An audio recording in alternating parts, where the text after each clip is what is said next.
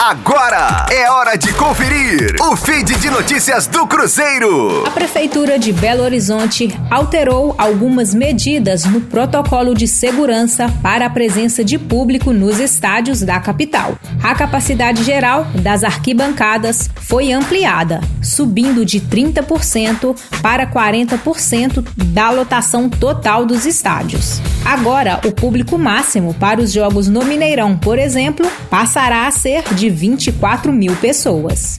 Já a Arena Independência poderá receber cerca de 9 mil torcedores. Além disso, no novo decreto divulgado pela Prefeitura, torcedores que tomaram as duas doses ou a dose única da vacina contra a Covid-19 poderão acessar os estádios apenas com o cartão de vacinação. O teste negativo não será necessário. Apenas aqueles que ainda não tomaram as duas doses da vacina precisarão apresentar o exame com resultado negativo para o coronavírus. Para a torcida cruzeirense, as novidades deste novo decreto da Prefeitura passará a valer no jogo contra o Remo, que está marcado para o dia 28 de outubro, às 21h30, no Estádio Independência. Com as informações do Cruzeiro, para a Rádio 5 Estrelas, Letícia Seabra.